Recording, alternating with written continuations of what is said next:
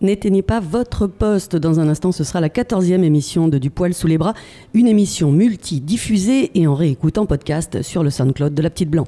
Alors comme d'habitude, je reçois une invitée qui va élargir notre réflexion et notre imaginaire. Moi, j'ai un avantage sur vous au départ, c'est que j'ai lu le dernier bouquin qu'elle a écrit et j'ai aimé. Et oui, c'est pour ça que j'ai eu envie de vous faire découvrir un livre, un travail, en l'occurrence un travail autour de centaines de documents en provenance des archives du tribunal pour enfants de la Seine. Un livre sur la délinquance et la déviance des jeunes parisiennes des années 50-60. Alors c'est parti, dans un instant, nous allons plonger dans le Paris d'après-guerre aux côtés des mauvaises filles de l'époque. Thank you.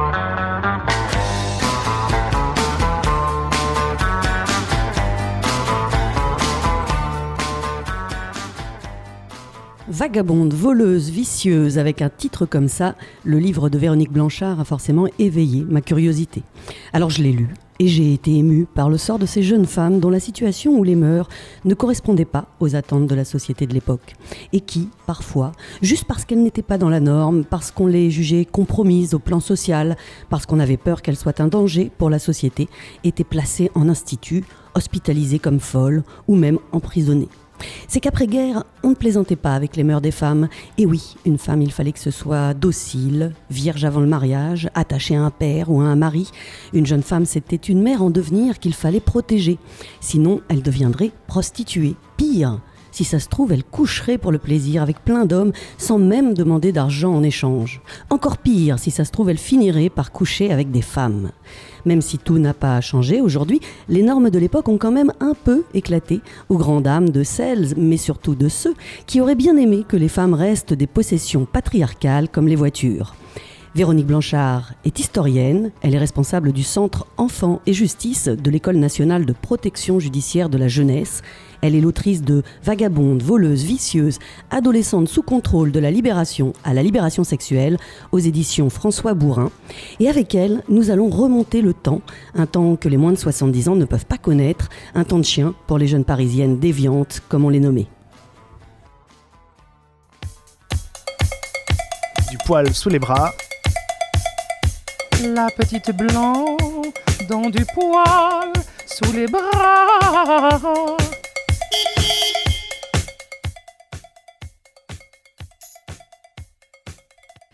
Bonjour Véronique Blanchard. Bonjour.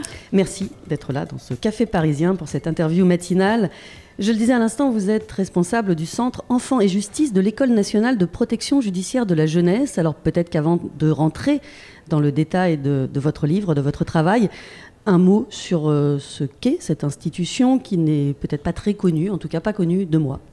oui, c'est à la fois un lieu très important et peut-être pas un lieu totalement euh, reconnu à sa juste valeur, puisque c'est le seul musée euh, de la justice des enfants qui existe aujourd'hui en France. Donc c'est un lieu qui raconte l'histoire de la justice des enfants dans les murs de la justice des enfants, puisque c'est dans une institution qui est à Savigny-sur-Orge et qui accueille des jeunes gens et des jeunes filles maintenant depuis 1945. Donc le ministère de la la justice a décidé, il y a maintenant 15 ans, euh, d'ouvrir un lieu d'exposition, de mémoire, de muséographie, de pédagogie pour raconter l'histoire de la justice des enfants dans cette institution de Savigny-sur-Orge. Et ce centre d'expo, il est rattaché à l'École nationale de protection judiciaire de la jeunesse, c'est-à-dire à l'école de, France qui euh, forme les éducateurs et les éducatrices de la protection judiciaire de la jeunesse et tous les professionnels euh, qui vont avoir à travailler avec des jeunes mineurs sous main de justice. Alors ceci explique cela.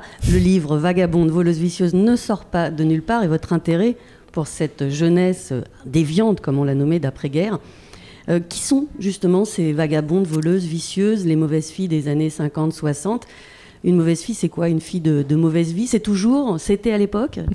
Ouais, c'est euh, une euh, question extrêmement importante et c'est exactement ça que j'ai essayé de définir euh, dans mon travail. Alors, pas du tout, je pense pas qu'une fois qu'on ait fini le, bouquin, on, sache exactement ce que est une, mauvaise fille, ou j'espère qu'on pense que peut-être toutes les filles sont des mauvaises filles. Hein. Moi, je me suis reconnue dans ces mauvaises filles. voilà, bah, formidable.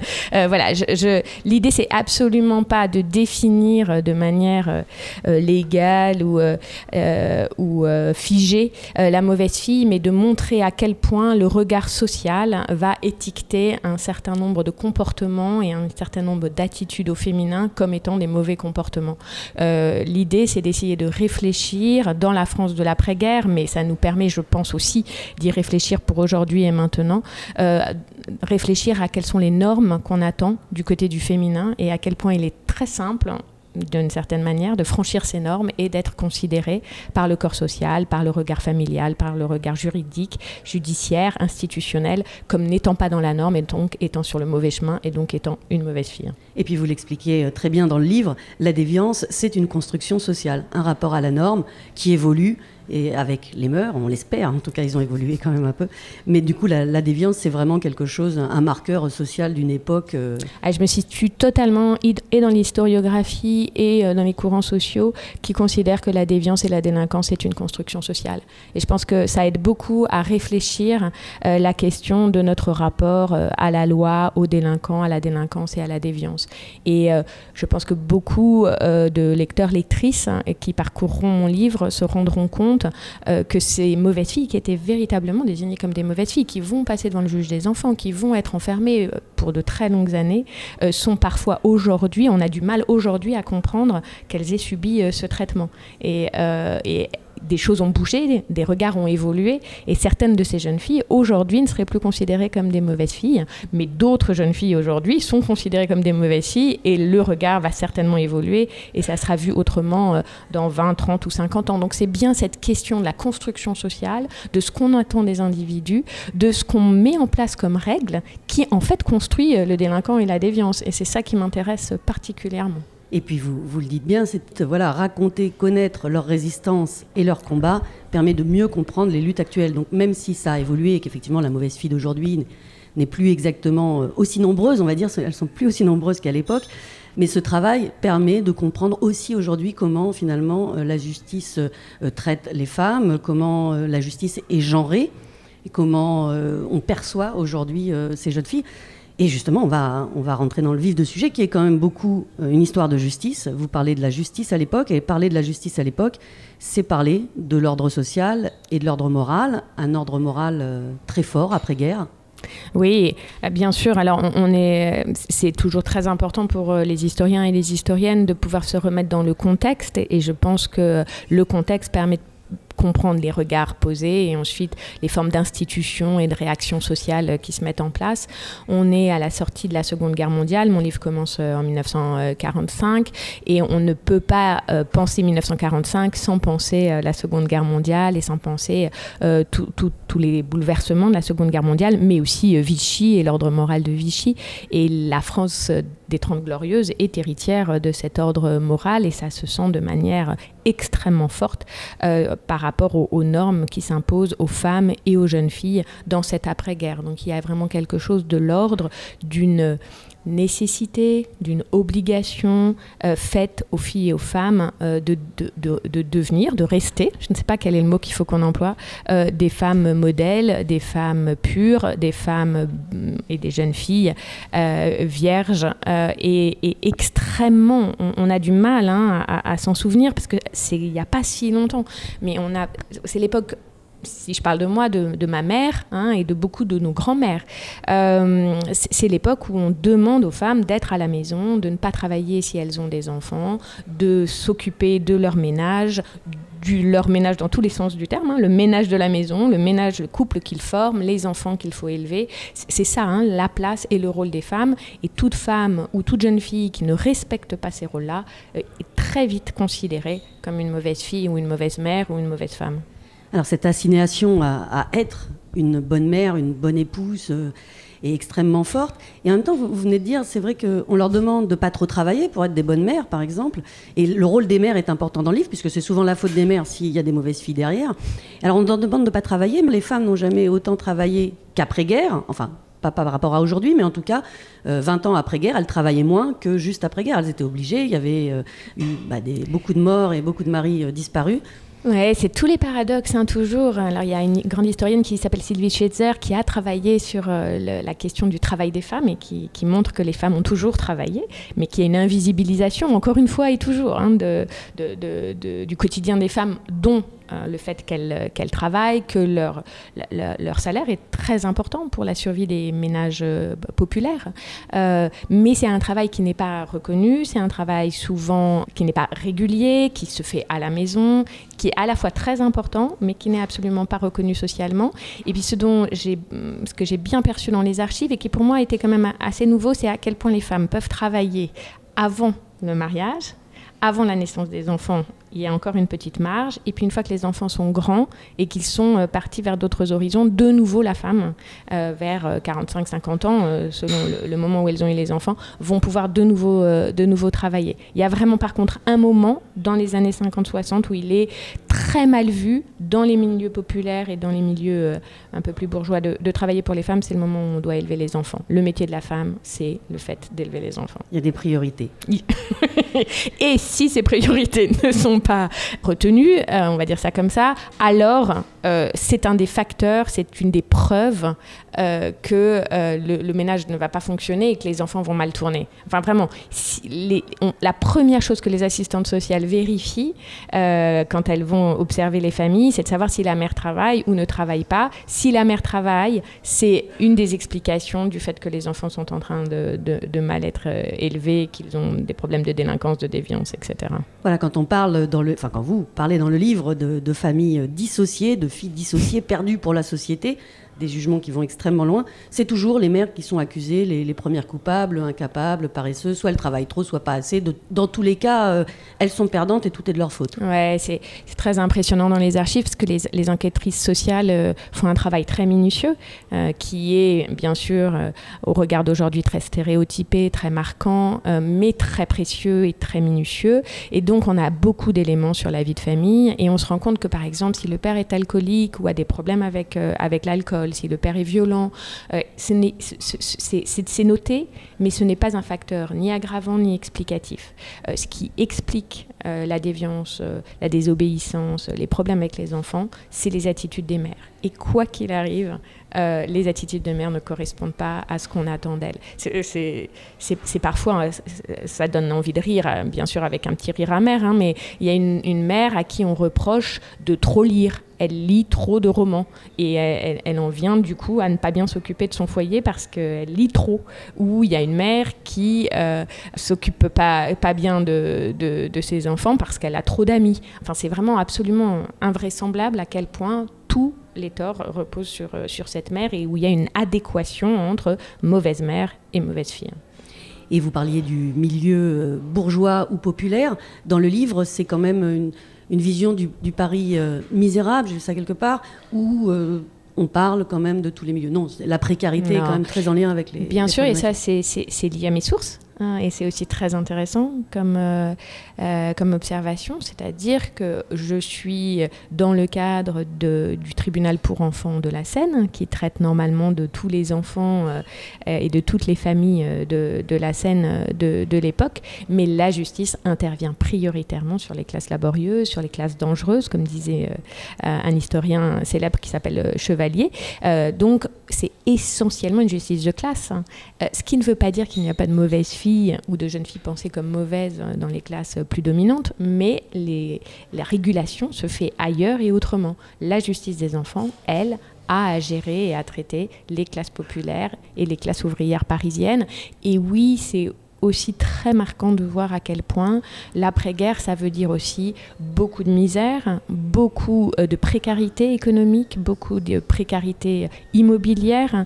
Euh, grâce aux assistantes sociales, on peut rentrer dans les foyers de ces familles et on voit euh, la question du mal logement. On comprend bien, hein, très très bien le, cri de l'abbé Pierre en 1954, une fois qu'on est rentré dans ces courées, une fois qu'on a vu euh, dans quelles conditions ces familles, parfois nombreuses, parfois pas si nombreuses, euh, vivent euh, dans une très grande précarité. Et ce qui est aussi très impressionnant, comme beaucoup de choses hein, dans, dans, ce que j'ai lu dans les archives, c'est le hiatus qu'il peut y avoir entre le fait qu'on nous raconte la misère dans laquelle vivent ces familles et à quel point on ne prend pas en compte cette misère pour expliquer les difficultés des jeunes gens qu'ils vivent. C'est-à-dire qu'il n'y a pas de lien qui est fait entre la terrible précarité dans laquelle ils sont ou elles sont et les réactions qu'elles vont avoir. C'est totalement pas pensé par les professionnels.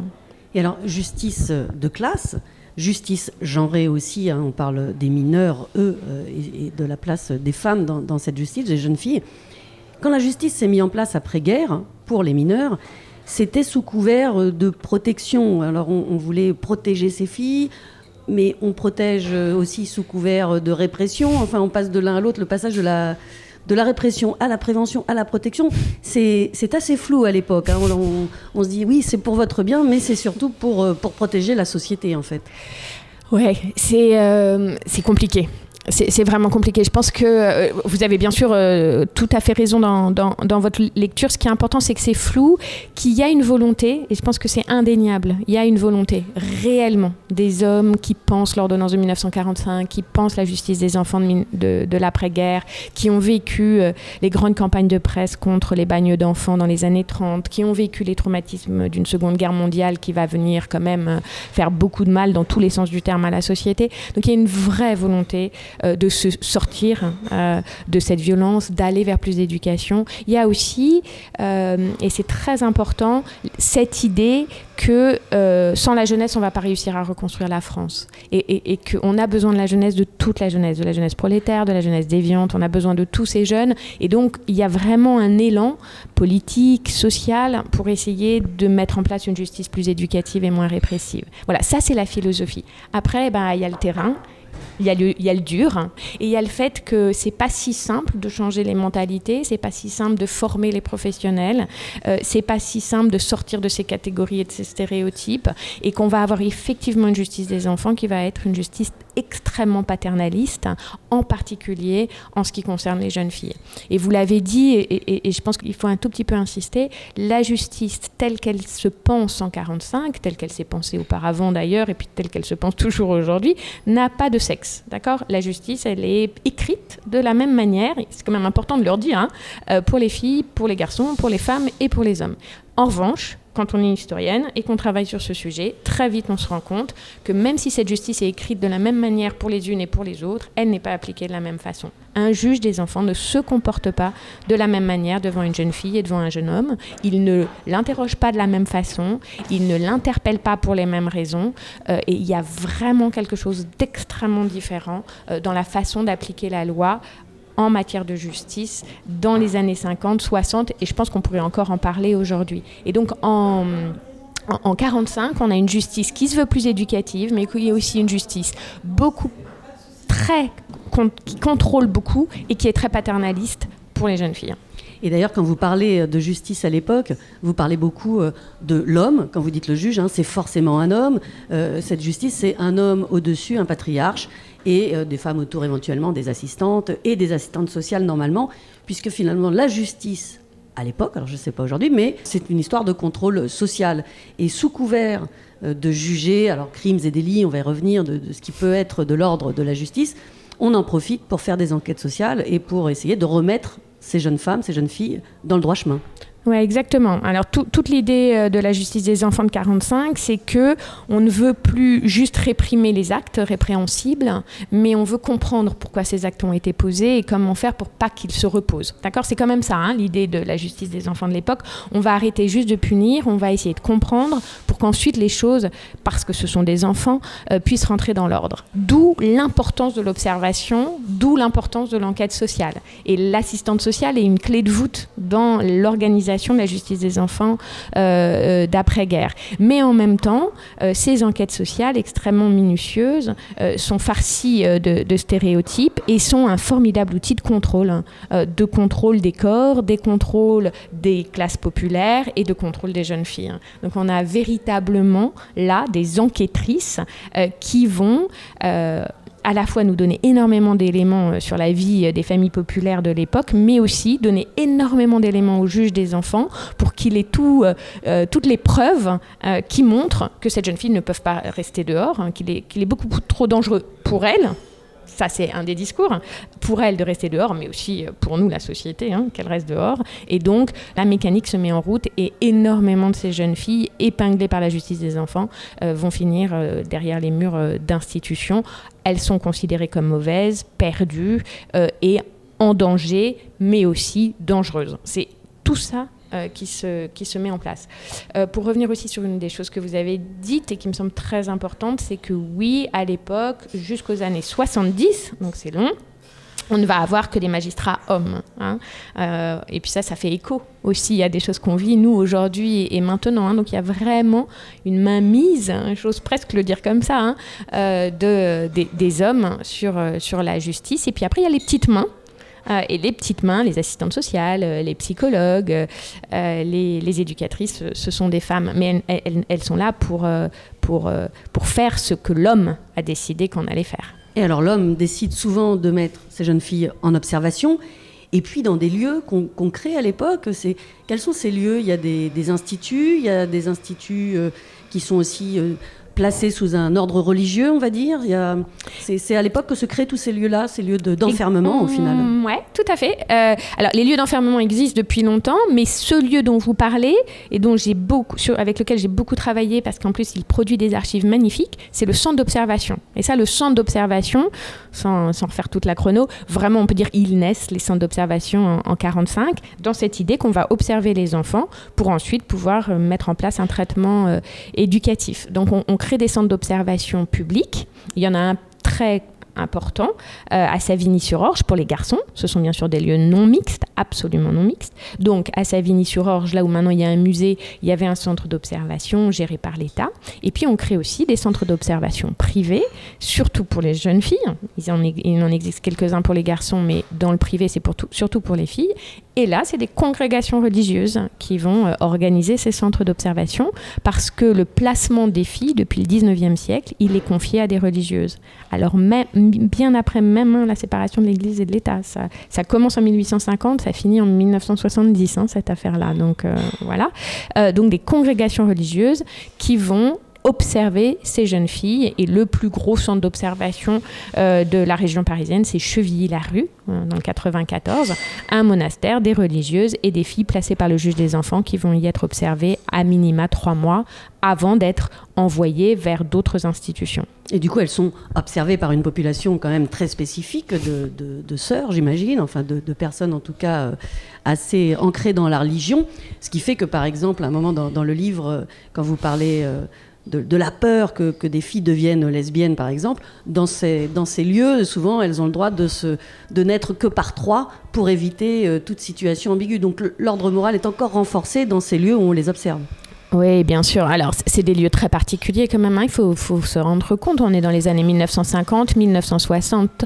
On a des jeunes filles des classes populaires parisiennes qui, quelques euh, jours avant d'être arrêtées euh, par la police et, présentées au juge, sont en train de, danser euh, dans les, dans les caves de Saint-Germain-des-Prés ou en train de faire de la mobilette dans le bois de Vincennes avec leur fiancé ou en train de boire un verre ou aller au cinéma. Et du jour au lendemain, elles se retrouvent arrêtée par la police parce que vagabonde, on pourra y revenir, placée devant le, euh, mise en audience devant le juge des enfants qui décide euh, qu'une heure après, elles seront à Chevilly-la-Rue pour trois mois d'observation. C'est ça, hein, euh, la réalité. Et ces gamines arrivent dans un monastère, c'est un monastère, hein, à, fermé à double tour. On va les installer dans une chambrette pendant une semaine avec une monitrice qui n'est autre qu'une sœur. Et puis après cette semaine en chambrette, où on aura fait un, certain nombre de tests avec elle, elle va se retrouver pour trois mois euh, dans le collectif euh, du, monastère. Je, pense que les, c'est un mot contemporain, hein, mais le trauma est important et, et, fort hein, euh, pour, pour les jeunes filles qui, qui, qui vivent, qui vivent cette, cette expérience. Et on a effectivement des institutions très, très particulières qui seront celles qui vont être les prescripteurs euh, de ce qu'on doit proposer pour la suite du suivi euh, de la jeune fille. C'est ça dont il, est question. Oui, des traumas forts et puis des traumas qui en plus ne sont pas étudiés. C'est-à-dire que jamais on se pose la question euh, de, de ce que vont générer ces placements non. forcés et, et Ouais. très durs du coup pour ces. pour Oui, femmes. euh, c'est évident. Voilà, c'est absolument pas une, une- question qui, qui se pose à l'époque. Euh, on pourra peut-être y, y- y revenir, mais euh, je pense d'ailleurs que du coup, pour celles qui ont vécu ces expériences-là, euh, le, le non-dit est tel qu'il est parfois même pour elles très compliqué encore aujourd'hui euh, de parler euh, de, de- de ces moments-là. Du poil sous les bras. Et passage obligé, dans cette émission, Véronique Blanchard, j'ai envie aussi de vous demander quel est votre rapport aux poils Comment vivez-vous vos poils? Qu'est-ce que je pense des poils sous les bras? Il y, a- il y a plusieurs questions dans les poils. Il y a mes poils, les autres, et puis les autres poils. C'est très rigolo. euh, les, poils, ça, dépend des moments de sa vie, en fait. Et euh, j'ai très bien vécu euh, d'avoir des poils quand j'étais plus petite, quand j'étais ado. Je trouvais ça assez chouette d'avoir des poils. Et puis d'ailleurs, c'est très rigolo parce que je l'avais un peu oublié. Et puis ma fille, aujourd'hui, elle a, elle a 14 ans et elle était hyper fière d'avoir les. Quand ses premiers poils sont, ont poussé, elle était hyper fière. Et ça m'a rappelé vraiment des souvenirs. Après, euh, j'ai été prise comme beaucoup de, de- nous, d'entre nous, je pense, euh, par cette idée qu'il fallait pas d'avoir avoir de poils aux pattes, il fallait pas d'avoir avoir de poils euh, sur les aisselles et, et qu'il fallait s'épiler. Et je déteste ça, vraiment. Voilà. Donc ça a été longtemps une corvée absolue.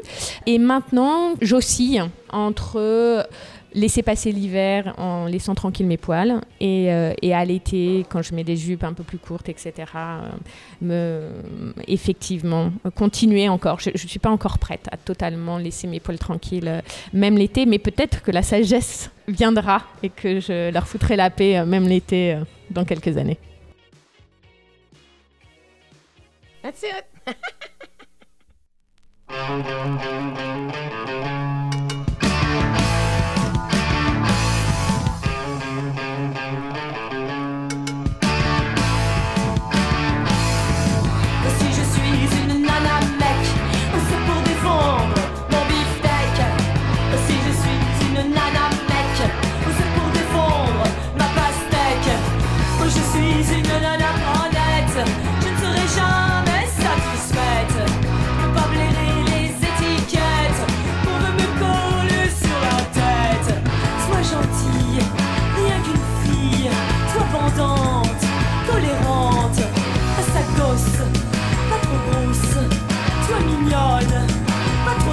trop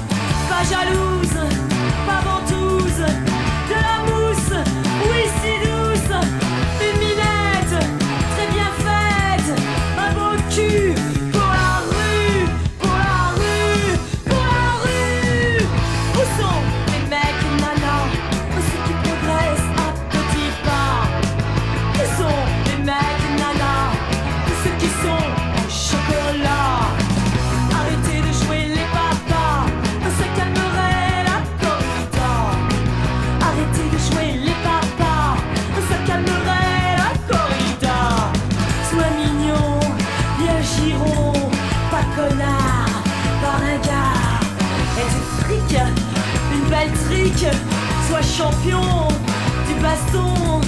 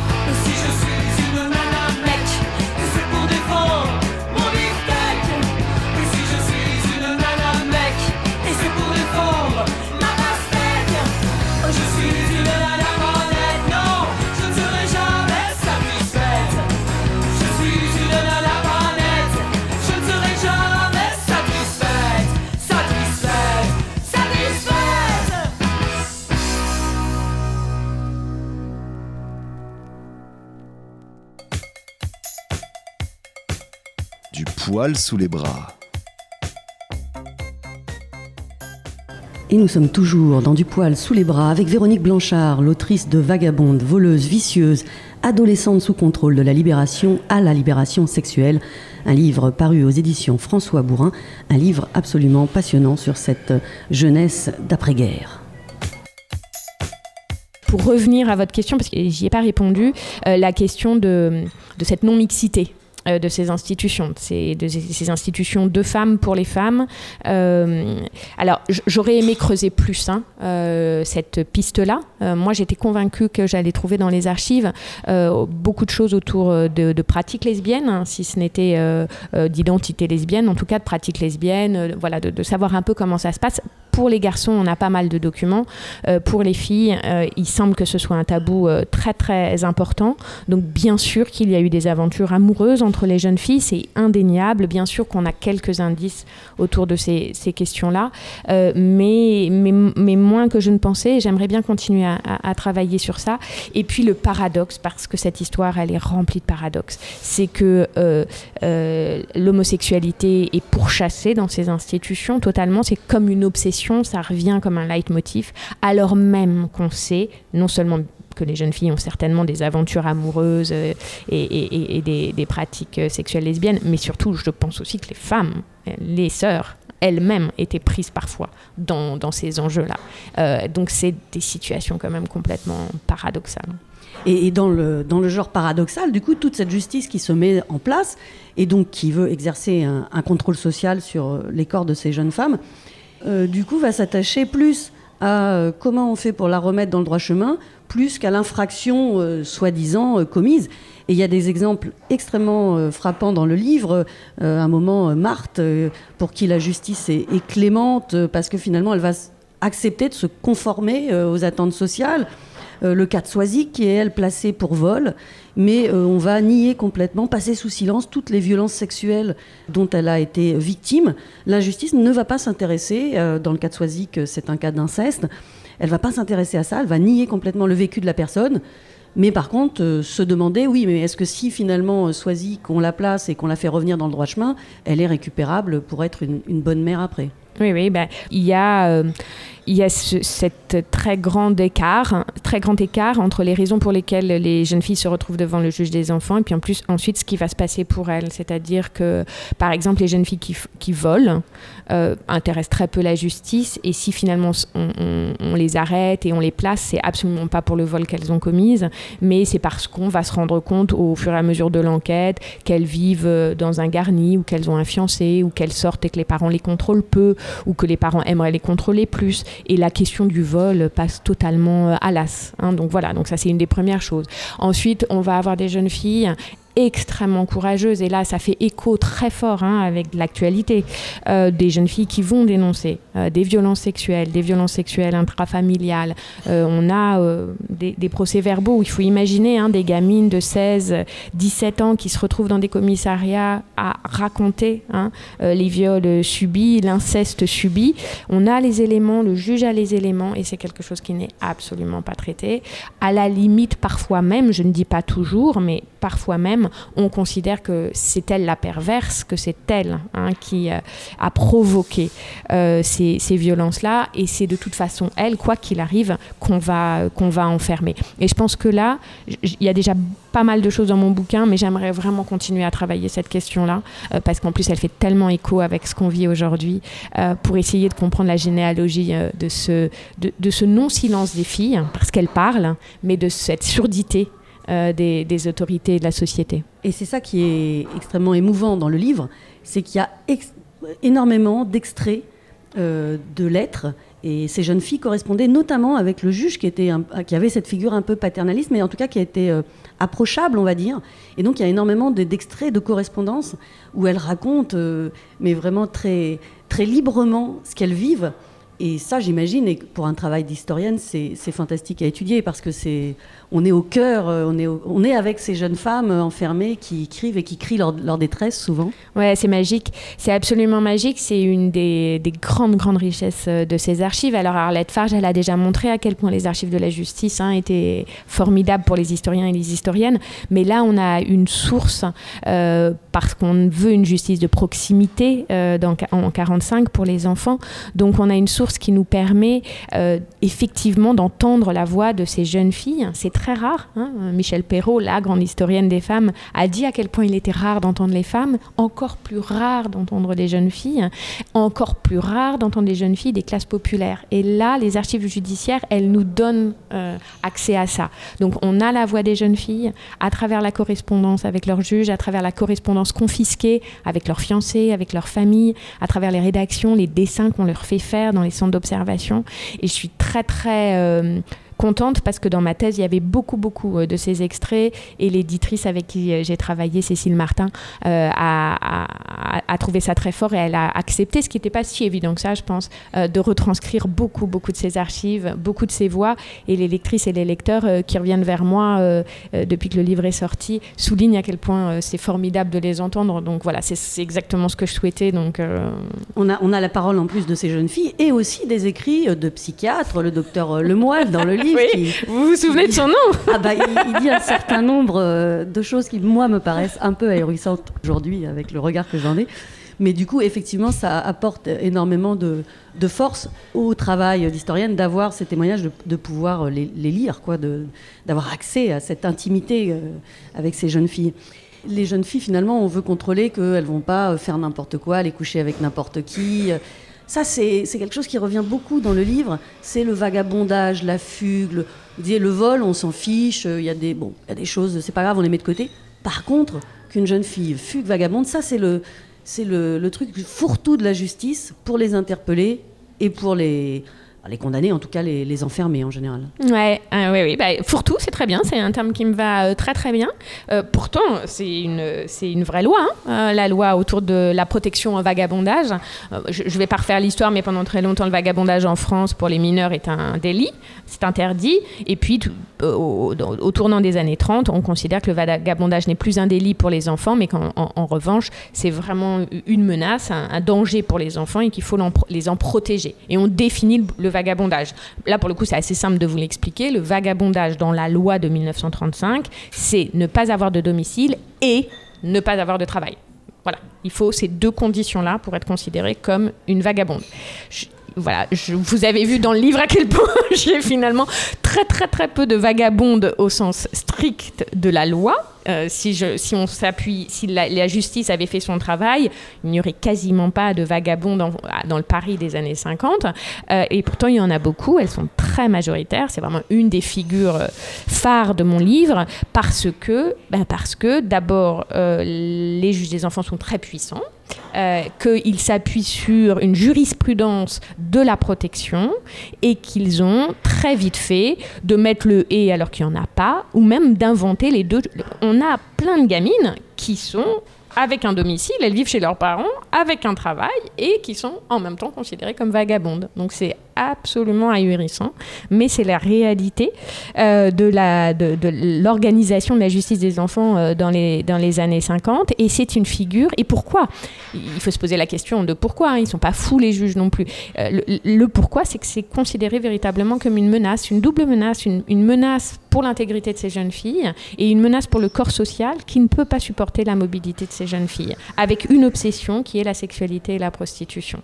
Ces jeunes filles, si on les laisse dehors, si on les laisse fréquenter les garçons comme elles souhaitent les fréquenter, si elles investissent l'espace public, elles vont euh, tomber euh, dans la prostitution, elles vont être des débauchées, elles vont euh, avoir des relations sexuelles avant le mariage, qui est impossible. Elles risquent aussi, c'est vrai, hein, parce qu'on est avant, avant la pilule et avant, avant le droit à l'avortement, donc elles, elles risquent aussi d'être enceintes de manière très précoce, etc., etc., etc. Donc la mobilité juvénile féminine est un danger, il faut les protéger sans protéger, fameuse phrase de Michel Perrault, et la justice euh, se doit d'intervenir.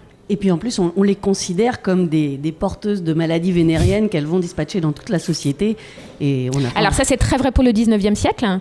Euh, et, et vraiment la prostituée euh, mineure du 19e siècle est considérée comme un vecteur de maladie euh, et de syphilis, ce qui est pas faux hein, parce que elles, elles- elles sont pas aussi nombreuses qu'on veut bien le dire, mais elles sont très peu protégées et, et elles peuvent gravement tomber malades euh, et c'est très contagieux. C'est moins vrai bien sûr en, en 1945, la syphilis est derrière, est derrière nous. Euh, en, en revanche, euh, c'est un danger moral. Et puis vous parlez de prostitution. Euh, Il n'y en a pas tant que ça, des prostituées dans les, dans les archives, en tout cas que vous avez étudiées. Et, mais il y a pire, il y a des jeunes filles qui couchent pour le plaisir. Et finalement, c'est encore plus incontrôlable qu'une prostituée. Et alors encore pire, le degré au-dessus, c'est euh, de coucher pour le plaisir, mais en plus avec euh, ben, une personne noire ou, ou arabe. Et alors là, il y a le racisme qui se rajoute euh, Ouais. à, à- à la, à- au jugement qu'on va porter sur ces jeunes femmes. Oui, il y a, il y a peu de prostituées dans mes archives. Ça ne veut pas dire qu'il y en avait peu. Ça, c'est toujours les sources. hein, mais en tout cas, en- entre l'obsession des professionnels, avoir des prostituées partout, et la réalité du vécu des jeunes filles du tribunal pour enfants, euh, il y a un, énorme décalage. Et, euh, et- les jeunes prostituées inscrites dans des réseaux de, la prostitution, etc., euh, elles sont, quand elles sont mineures, très, très peu nombreuses. Et là aussi, autre paradoxe, certaines de ces jeunes filles racontent racontent les passes, racontent les souteneurs, racontent la violence du milieu, et elles sont, elles, finalement, très peu protégées. Hein, voilà, celles qui sont le plus dans le vécu prostitutionnel euh, sont très peu protégées par euh, les autorités. Ensuite, la figure de la jeune fille qui a des relations sexuelles, plusieurs relations sexuelles avec des garçons qui dit euh, en tirer un, certain plaisir, qui du coup est une figure qui pourrait ressembler beaucoup aux figures masculines de l'époque, hein, de ses com- compères masculins. Alors quand c'est un garçon qui raconte ça, c'est totalement légitime, hein, et c'est même très, une très bonne nouvelle. hein. Il est en très bonne santé, euh, il a plein de, plein d'expériences, c'est formidable. Pour une jeune fille, c'est vraiment le, le comble. J'exagère un peu, mais non, non, c'est très problématique. hein. C'est quasiment inaudible euh, par, euh, par, la- par les parents, par la société, par, par la justice. Et moi, je trouve ça absolument formidable parce que c'est une forme de résistance ou de rébellion ou de, je ne sais pas quel mot employer, hein, ou de, de, de force de caractère de ces jeunes filles que, que moi je trouve admirable à l'époque, hein, parce qu'en plus elles, le disent parfois, on entend presque hein, le ton qu'elles utilisent hein, euh, quand, on voit leur audience ou, quand on voit euh, leurs lettres. Mais oui, c'est extrêmement, euh, c'est des figures. J'ose presque dire terrifiantes pour, par exemple, le docteur Lemoyle ou, ou, pour, ou, ou- ou pour les, ou pour les juges.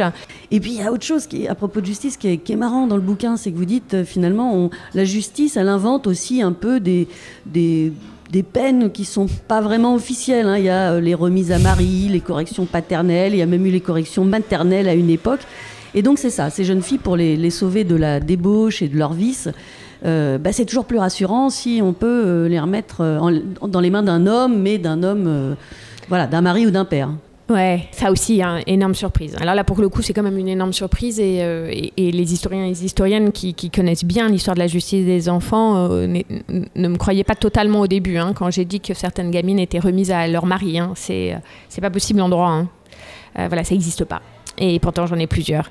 Euh, et c'est complètement. euh, c'est- très symptomatique de ce que s'autorise le juge des enfants pour le bien des jeunes filles. hein. Et on préfère parfois, euh, je, je me souviens plus du, prénom de la jeune fille, parce qu'en plus j'ai changé les prénoms, mais il y, a- une jeune fille, vous vous souvenez, elle, va être remise, le, le- juge préconise qu'elle soit remise à son mari, qui est pourtant considéré par l'assistante sociale comme un minus, ce qui en termes assistante sociale veut dire débile hein, quand même. Donc on préfère encore confier cette jeune fille euh, à un débile, euh, reconnu comme débile par les instances sociales, que de la laisser en, liberté. On, préfère même faire une, une, une correction paternelle ou re- remettre euh, dans leur famille ou chez leur père quand il y a eu pourtant euh, des cas de violence euh, ou, ou de violence sexuelle. il y a une situation, une ou deux situations extrêmement émouvantes et euh, poignantes. Et il y a quand même aussi quelque chose de très poignant, hein, puisque, puisque je raconte l'histoire de filles et de femmes qui, qui ont existé, qui sont toujours là. hein. Oui, de, ces- de cette jeune fille qui dénonce des faits de, de violence sexuelle à l'intérieur de sa famille, avec vis-à-vis de son père, etc., qui va être placée. Le placement se passe pas si mal, mais à la fin du placement, on la remet chez son père, hein, sans qu'aucun travail n'ait été, euh, été mis en place. Donc, euh, quand même, ça pose de drôles de questions sur euh, cette philosophie soi-disant de la protection absolue des jeunes filles et en fait ce- cette- cet abandon de, leur d'un minimum de, réflexion et d'assurance sur ce qu'elles vont retrouver quand elles vont retourner dans leur foyer. une négation complète du vécu. Et même dans le cas de violences euh, euh, qui concernent les mères, il y, a un exemple frappant dans, le livre, euh, où il y a de la violence de la mère, mais finalement les, les femmes ne sont pas considérées comme pouvant être vraiment violentes. C'est un peu comme la sexualité des lesbiennes, bon, c'est toujours moins grave, moins important. Et du coup, la justice, là encore, ne prend pas en compte et va remettre, par exemple, cette jeune fille, euh, va la renvoyer chez sa mère, alors même qu'elle euh, subit des, violences graves. Ouais, ouais, ouais. Et c'est- un chapitre important aussi que, j'ai essayé d'écrire autour de la question de, la violence qui vient, euh, j'espère, résonner avec des travaux plus contemporains de sociologues sur la question de l'invisibilité de la violence au féminin pour essayer de montrer que si dans les statistiques pénales, il y a très peu de femmes violentes ou très peu de femmes criminelles, ce n'est pas seulement par essence, ce n'est pas parce que notre nature féminine fait qu'on est moins violente ou, moins criminelle. Euh, on a beaucoup hein, développé cette idée-là au, au 19e et au début du 20e siècle. Non, c'est pas biologique, c'est pas par essence, c'est euh, c'est de la culturation d'abord, et c'est ensuite une façon de regarder les actes du féminin. Et une jeune fille violente, et, je fais comme ça le portrait de, de deux jeunes filles euh, dans, mon livre, euh, deux jeunes filles extrêmement violentes, euh, qui sont amenées à être violentes parce que l'institution les rend violentes, et qui ne seront pas reconnues comme violentes, mais comme hystériques, folles, à enfermer à l'asile. C'est très à mon avis, très éclairant et euh, parfois un peu perturbant aussi. On psychiatrise hein, beaucoup ces, ces jeunes filles, euh, elles deviennent vite les hystériques, les folles, enfin ce, ce à quoi on a l'habitude. Euh, J'aimerais un mot qu'on dise aussi sur les, les crimes, parce que les vrais crimes, qui là aussi sont moins sévèrement euh, jugés selon la nature du crime. Alors il y a des crimes plus féminins, c'est-à-dire qu'il y a le cas du- d'une jeune femme qui, qui commet un infanticide, mais un infanticide ça reste dans le domaine euh, du soin, du care, du maternel, je sais pas, et, et du coup c'est moins grave, alors qu'une femme qui commet un crime euh, masculin, viril, euh, vous citez le cas d'un hold-up, alors là, ça va pas. Là, si, si les femmes se Ouais. mettent à la place des... Il faut rester dans son genre. Exactement, il faut rester dans son genre, ça c'est sûr. Il faut rester dans son genre. Et euh, la, la femme avec un pistolet, ou la jeune fille, hein, parce qu'on parle de jeune fille, avec un pistolet est, est mis du côté du, du monstrueux. Il y a quelque chose même qu'on ne peut pas euh, reconnaître euh, de, de- de ce côté-là. Et par contre, la jeune fille, alors, il ne s'agit pas, Odile, c'est pas, c'est pas un infanticide, c'est un- une jeune fille qui kidnappe un petit garçon et elle ne sait pas s'en occuper. Et donc, du coup, il va, il va mourir. Mais il y a aussi des faits d'infanticide, bien sûr. Alors là, en tout cas, la presse euh, peut euh, se dire qu'il y a quelque chose de très maternel dans l'acte de, cette gamine. Et donc, effectivement, il y a une perception sociale nettement plus euh, indulgente vis-à-vis d'elle. J'aimerais, sur la fin, qu'on dise un mot du- d'une figure aussi du livre que vous citez et pour qui j'ai une certaine euh, sympathie.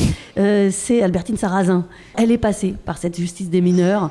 Elle en a fugué, d'ailleurs, elle s'en est évadée. Bah, pour moi, c'est une figure tu- tutélaire. hein. J'ai vraiment écrit ce travail euh, en pensant beaucoup à Albertine Sarrazin, en lisant beaucoup Albertine Sarrazin. Et je convie tout le monde à relire hein, Albertine Sarrazin. Elle avait une plume absolument magique et merveilleuse. C'était une mauvaise fille hein, et elle se définissait, à mon avis, euh, comme une mauvaise fille. C'est vraiment une, une jeune fille de l'époque qui est qui a, une- un, qui a un, regard introspectif qui permet, qui lui permet hein, euh, de dire beaucoup de choses sur, euh, sur le féminin, sur la déviance, sur les institutions de la norme, etc. C'est formidablement euh, riche. C'est une jeune fille adoptée, placée par ses parents en correction paternelle dans un bon pasteur, qui s'en évade au moment où elle passe son bac, parce qu'en même temps elle est extrêmement brillante, qui fait un hold-up euh, avec une de ses amies qu'elle considère comme son amoureuse, euh, qui ensuite s'évade de l'institution où elle est incarcérée, qui rencontre un homme en s'évadant, qui devient son homme, alors même qu'ensuite elle continuera à avoir beaucoup d'amants, euh, mais aussi des clients de la prostitution, etc. Enfin, c'est une figure absolument extraordinaire qui va passer malheureusement quand même beaucoup plus de son temps entre, euh, entre quatre murs qu'en en liberté. Et au moment où elle va accéder à la liberté, non seulement une liberté physique, hein, parce qu'elle sort de prison, parce qu'elle retrouve Julien, et parce que, deuxième liberté, elle va se mettre à écrire et à être reconnue comme écrivaine. Euh, et elle va publier trois livres de suite qui vont avoir un succès euh, phénoménal euh, au milieu, au milieu des années 50. Elle va malheureusement être très abîmée physiquement par, par son histoire et son vécu institutionnel. Elle va être hospitalisée et... opérée pour une petite opération au niveau des reins, mais l'anesthésie se passera mal et elle va mourir à la veille de ses 30 ans. Je, n'ose imaginer ce que ça, aurait donné à Albertine Sarrazin qui, euh, qui puisse vivre une longue, une longue vie. Euh, oui, c'est une mauvaise fille, c'est une fille rebelle, c'est une fille qui, à mon avis, ressemble beaucoup à beaucoup de jeunes filles que j'essaye d'évoquer dans, dans ce livre, mais avec ce talent de, de la plume absolument euh, magique. Eh bien, j'ai envie qu'on qu'on se quitte là-dessus et sur un passage d'Albertine Sarrazin qui écrit dans le Passe-Peine. Quoi qu'on en veuille dire, la femme n'est pas faite pour l'amour de l'homme. Les réactions sont trop différentes pour un accord parfait. Une similitude de désir, une parfaite connaissance des points faibles d'une partenaire conduit bien mieux au plaisir total. Je ne peux qu'approuver Albertine Sarrazin. Ça m'a donné bien évidemment envie de lire le Passe-Peine que je n'ai pas lu, mais je pense que ce sera ma prochaine lecture. Merci beaucoup, Véronique Blanchard. Merci à vous. J'invite euh, à lire Vagabonde, voleuse vicieuse. C'est vraiment passionnant, c'est c'est émouvant et vous le disiez dans cette émission, on a vraiment l'impression d'entendre la voix de ces jeunes filles qui, dans lesquelles on se retrouve beaucoup et dans lesquelles moi je me suis retrouvée à, à bien des endroits. Merci beaucoup. Merci. Du poil sous les bras.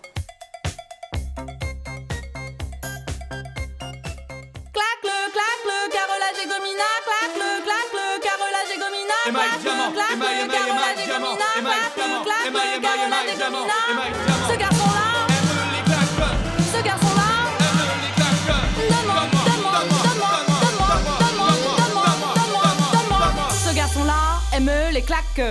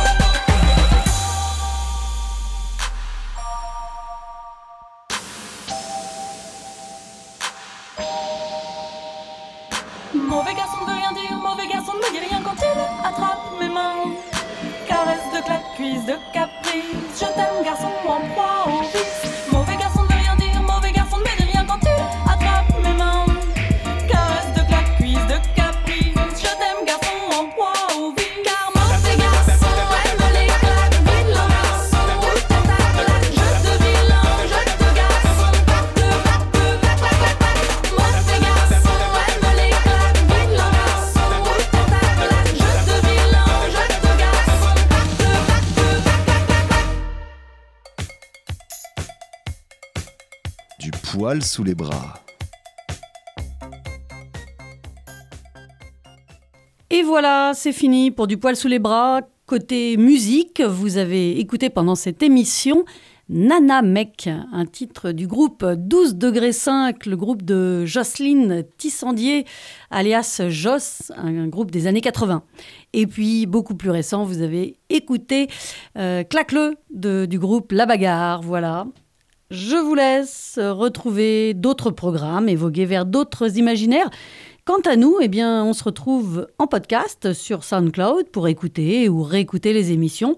C'est le SoundCloud de La Petite Blanc, L-A-P apostrophe T-I-T-E-B-L-A-N, La Petite Blanc. Voilà, c'est le nom de code. Et puis, on se retrouve bien sûr le mois prochain. Ce sera avec Cécile Charlap et nous parlerons ménopause. Et oui, gros sujet, la ménopause, comme tout ce qui touche aux menstruations, au corps des femmes, à la santé des femmes. Enfin bref, les hommes s'en sont donnés à cœur joie pour fabriquer la ménopause, comme ça les arrangeait eux. Et euh, eh bien, c'est encore une belle heure en perspective pour euh, démonter les idées reçues et lutter contre la bêtise. Voilà, à très vite sur la FM.